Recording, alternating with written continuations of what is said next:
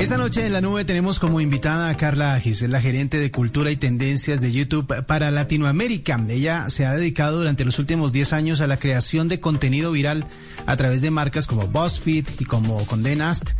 Actualmente lidera la detección de tendencias culturales en YouTube en Latinoamérica para que, para que podamos saber qué es lo que motiva a los usuarios de YouTube, a los creadores de contenido de YouTube, además del impacto que tiene obviamente esta plataforma en nuestra sociedad y en nuestra cultura.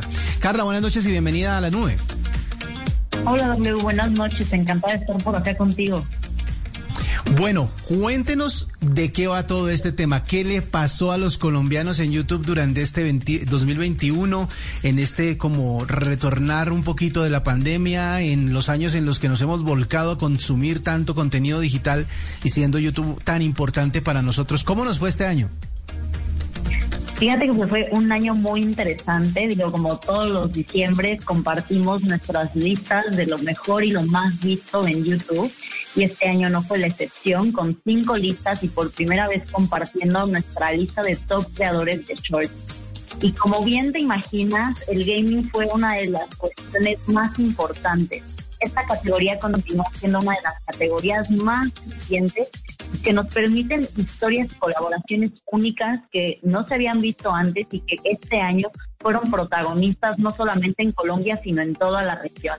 Tenemos creadores que elevaron juegos como Minecraft, Roblox, Friday Night Funkin' y sobre todo Free Fire, que estuvo presente entre los videos más vistos en Colombia con la gran final. De hecho, fue el video número uno y apareció también en otros visitados como el de Argentina, Chile, Perú y hasta México. Minecraft fue uno de los juegos que también estuvieron muy presentes gracias a la habilidad que tiene para expandirse y que los mismos colaboradores y creadores puedan hacer diferentes historias dentro del juego, ¿no? Y una mención que me gustaría tener es la de Winner Max, este creador colombiano, que incluso hizo dentro de Free Fire una parodia muy al estilo como de noticiero y utiliza la plataforma para grabar, aunque también aparece y actúa en las mismas historias que él narra. Entonces estamos viendo ahí un despliegue muy interesante de cómo contar historias y sobre todo cómo generar ya incluso ficciones dentro de estos videojuegos. Ya no solo se trata del gameplay, sino también de contar historias dentro de ellos. En, YouTube uno tiene diferentes opciones para consumir el contenido. Uno es este, todo este contenido que nos contaba acerca de los videos, de los creadores originales de videos.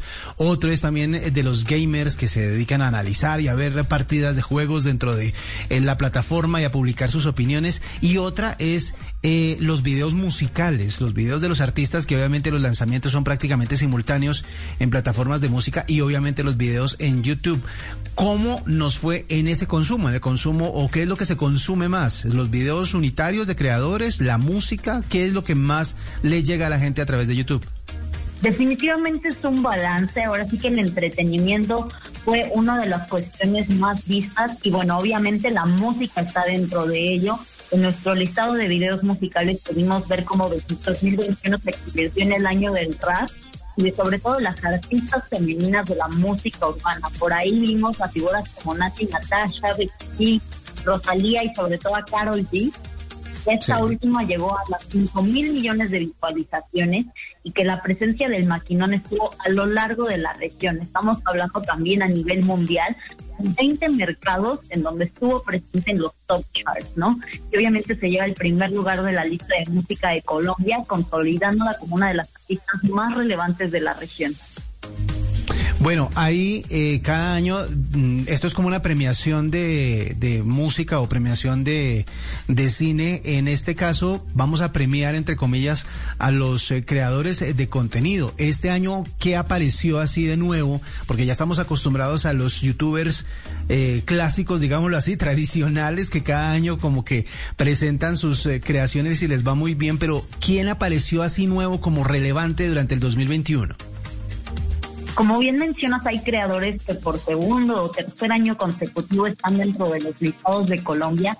Kimberly Loaiza definitivamente es una de ellas. Este año, de hecho, se posicionó como la máxima creadora femenina de Latinoamérica. Y la vimos muy presente con su video de broma eh, a su esposo y también creador Juan de Dios Pantoja.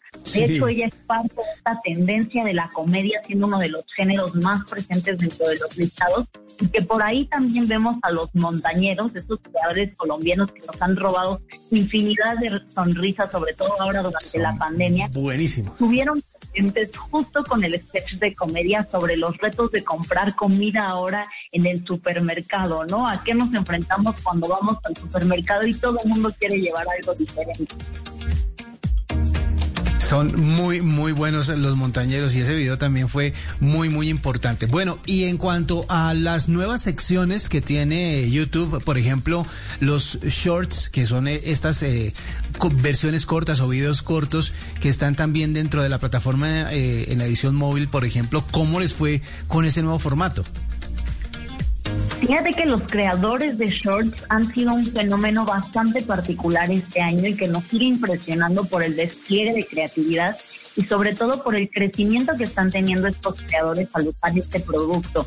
Lo hemos visto con creadores como Leslie Mackenzie o Palomares Magic o incluso Amiga que están abriendo la puerta a nuevos géneros dentro de la plataforma, ¿no?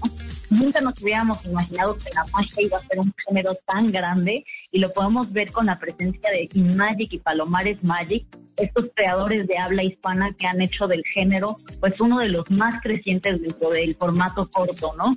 Eh, incluso también haciendo uso de la edición de formas creativas y que también nos da eh, esta apertura de la diversidad de contenido que hay en la plataforma. Al final de cuentas, Shorts también está siendo una forma en la que diferentes creadores de contenido están encontrando nuevas audiencias que si antes se sentían de nicho, ahora están viendo un crecimiento impresionante con la audiencia.